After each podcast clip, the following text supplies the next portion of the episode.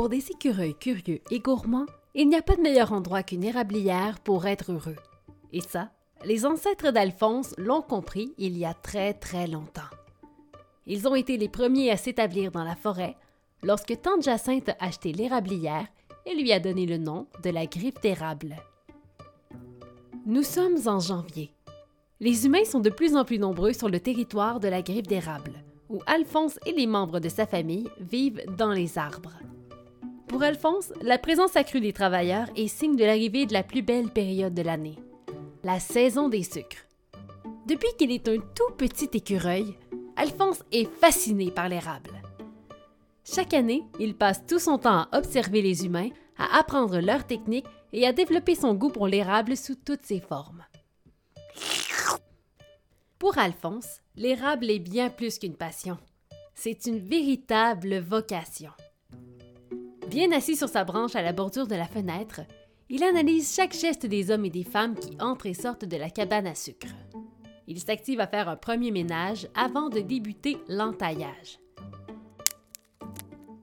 Alphonse entend une branche craquer derrière lui et se retourne subitement.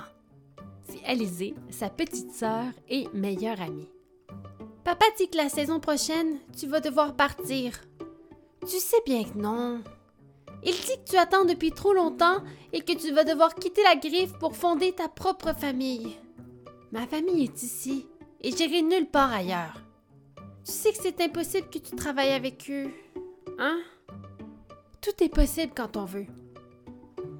Il faut dire que chez les écureuils, il n'y a pas beaucoup d'options lorsque vient le temps de planifier son avenir. Fonder une famille, trouver de la nourriture et protéger son territoire. Et pour tous les écureuils, c'est parfait comme ça. Alphonse, lui, rêve d'une vie bien plus originale et remplie de délices sucrés.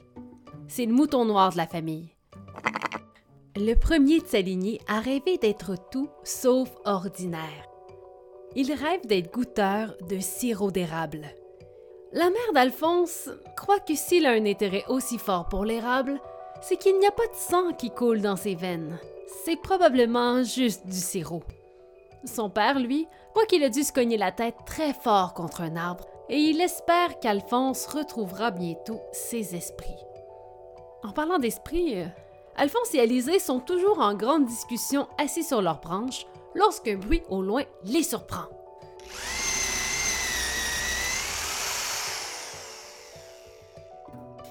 Alphonse, tous les sens en alerte, repère la source du bruit et fonce à la vitesse de l'éclair.